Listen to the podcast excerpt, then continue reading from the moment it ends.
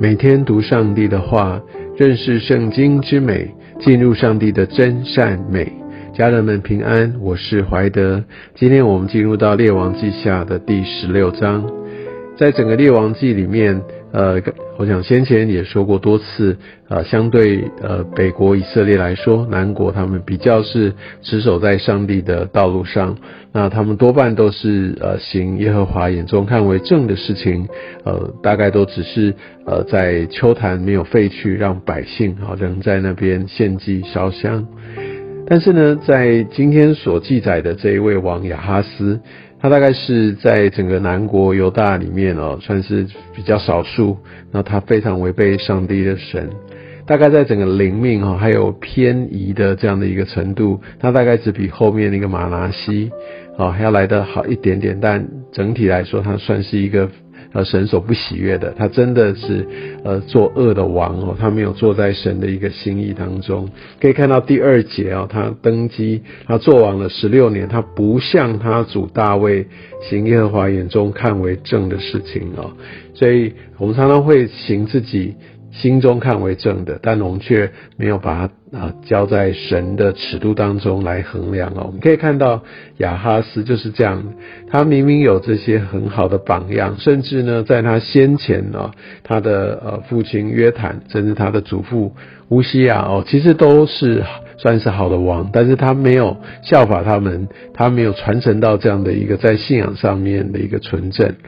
那他反而就是按照自己的方式，我们可以看到他是对上帝是非常轻忽的哦。那他就不行，他先祖大卫所行的，反而去效法以色列诸王所行的，然后又照着这些外邦人哈行可憎的事哦，甚至让他的儿子金火哈，意思就是他引进了这个外邦的崇拜，然后呢，他甚至献祭啊。把他的儿子献祭，这个是外邦，特别像巴利这些，在当时的迦南的呃外邦神明哦，他们所常常使用的一种献祭啊，一种宗教的一个仪式。我相信神就在这边很很确定的、很明确的禁止他的百姓做这件事，但是我们可以看到亚哈斯他根本不管哦。那他对神虽然在这样的一个呃一个有信仰。的一个基础传统的宫廷长大，但他却没有传承到，所以我们真的也是要来来思想，也许我们的孩子或者我们看到一些人，他就从小在教会长大，但这未必代表他会走在这个信仰当中，这是非常需要来为他们的生命来护卫、来祷告的。我们看到亚哈斯他整个就走偏了，我想第一个他对上帝他是轻蔑的，他是偏离的。那第二件事情呢？我们可以看到，当呃他受到这些外力的这些攻击挑战的时候呢，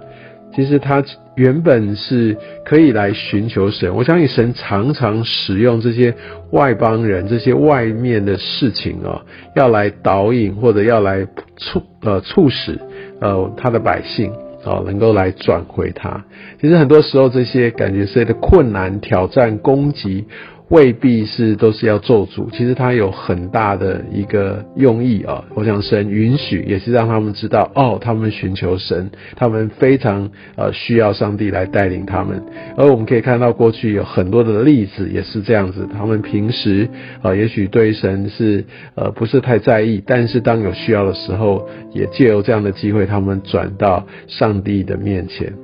当然，后面也不是每一个人都呃持续的走在神的道路上，也许也蛮多人就离开，但起码神使用这样这些的景况来来帮助他的百姓能够来转向他。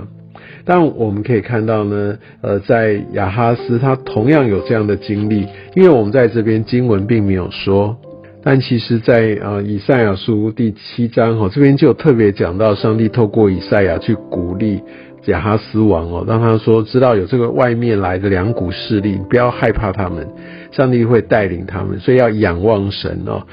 但是我们可以看到亚哈斯有把它放在心上吗？其实并没有。当这个呃真正的外边的这些侵略来到的时候哦，他就把以赛亚所跟他说的这些的预言，给他的鼓励，就当做耳边风，他马上就去引进了这个亚述，让亚述哈成为他的依靠。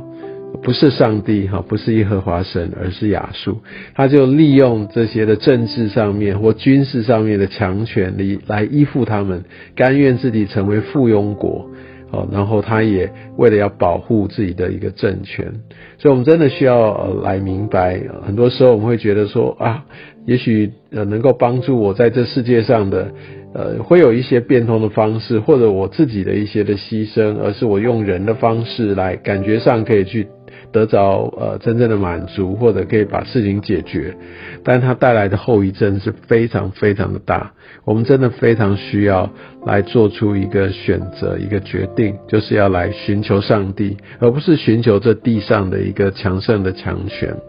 我们可以看到，当他引进了这个亚述之后，是的，他暂时得到解围，但是他已经把。他的这些先王哦，所留下的这一些的呃，不管这些在在府库当中，在圣殿里面这些的贵重器皿，还有对上帝仰望的这样的一个样态哦，这样的一个模式，呃，你知道这个完完全全很快的时间哦，他们这样累积了几十年的这些的基础，好像一夕之间，他就都把它呃给毁坏了。而且在后面我们可以看到，也再一次的来证明哈斯他对于呃耶和华神是非常轻忽的。我想在这边可以看到他到的这个呃从大马色送来一个图样啊，好，他就呃因为他看到一个坛，他看到哇这个坛的规模这样的一个做法，他就把它呃就把它带回来。其实他未必是说，呃，因为他要来拜这个一模一样的神，但他就是看到那个坛，也许他觉得有个呃特别向往，他觉得也许那个他特别的华丽，或者特别让他觉得很有感动，就把它画下来。你知道这边也给我们一个几个启示。第一个就是说，不是我觉得它很好，或者这个东西很宏伟等等，我就我就可以把它当做一个，比如说在我教会、在我敬拜当中所使用的，这个非常非常需要分辨啊。那不是说我自己觉得很好就好。第二个呢？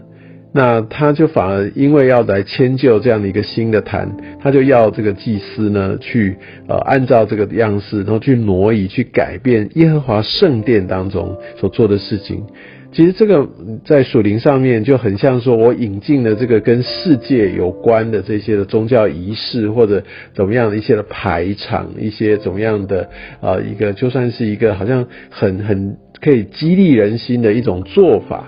但是呢，它会不会反而本末倒置？比如说，我举个例子，比如说像好像在敬拜当中，当它越来越倾向这个世界，像越来越商业化、越来越流行化、越来越声光效果各方面好像做的越来越极致，但乃至它会不会失去了这个敬拜的核心？好让它挪移了这整个在在呃祭呃敬拜在献祭的这当中所需要来呃。按照神心意所设置的、所精心放下的这些的一些的很重要的一些的元素呢？不要忘记了这些祭坛、这些所有圣殿的一切，当时从摩西那边所领受的时候，是谁告诉摩西说该这样做？是神他自己哦。所以很多这些很重要的这些的核心，不能因为我们自己的喜好。然后就就去改动它，觉得这样可能更好，更有宗教仪式感，更怎样怎样。我们必须明白，呃，上帝他才是敬拜的主角。所以，当我们要想要做这些改变的时候，不要以为它没有什么太大的一个后遗症，其实它可能会带来一个深远的影响。我们务必要非常非常谨慎。当然，我绝对不是说不能够有任何在仪式上面的改动、进化、修正等等，我不是这个意思，而是我们非常需要都来到这个真实的一个核心。无论我们祷告、我们敬拜、我们我们怎么样去去线上等等，这一切其实都有当时神他的一个特别的一个心意。我们必须明白这这全副的一个真理啊！所以，我想当我们在透过这些经文，在一步一步了解。我们可以发现，这不只是以前的一个历史故事或事件，而是对我们现在怎么样活出一个基督徒的身份，怎么样更认识上帝，用一个更合宜、合神心意的方式来敬拜他。我想这些的教导都是非常非常重要的。所以，我想今天的经文也许不是特别的长，但它也带下一些属灵当中非常重要的提醒。愿上帝祝福你。